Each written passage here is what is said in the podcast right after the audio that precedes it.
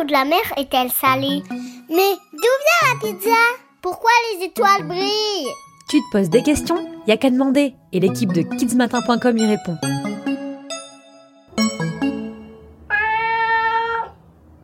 Oh, un chat, regarde maman, il est trop mignon. Oui, mon chéri, c'est vrai. Puis il a l'air de bien t'aimer en plus. Regarde comme il se met tout contre toi. Oui, mais maman, pourquoi les chats ont une queue? Euh, très bonne question. J'avais pas pensé à celle-là. Je vais demander à Sandrine. Je suis sûre qu'elle va adorer chercher la réponse pour toi. Elle adore les animaux.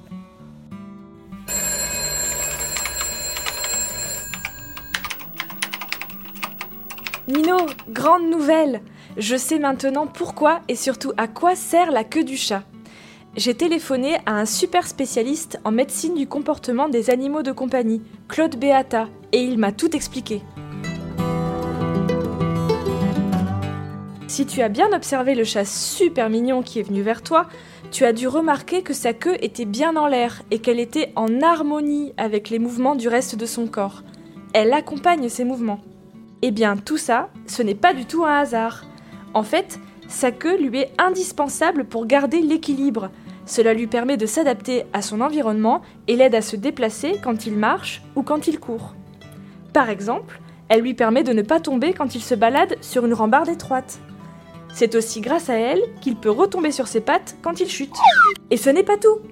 Cette partie de son corps est aussi très intéressante pour comprendre les émotions du chat. Si le bout de sa queue, la dernière vertèbre, se met à bouger, ça veut dire qu'il est tendu, nerveux. Et si son émotion devient plus forte, sa queue va bouger de plus en plus vite.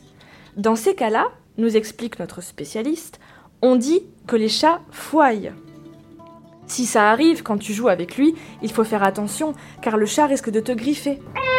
Contrairement au chien, dont le battement de queue est plutôt positif, ce n'est pas la même chose pour le chat. Ça peut même être le signe de problèmes graves de l'humeur. C'est très rare, mais il peut arriver que le chat ne reconnaisse plus sa queue, comme si elle ne faisait pas partie de son corps. Il l'attaque comme si c'était une ennemie. Certains chats hyperactifs, très agités, peuvent aussi attaquer leur queue, mais ce n'est pas grave et ça se soigne. Si, cher auditeur de ce podcast, tu remarques cette attitude chez ton chat, parle-en à ton vétérinaire. En tout cas, merci pour ta super question Nino, car je regarderai les chats qui m'entourent différemment maintenant.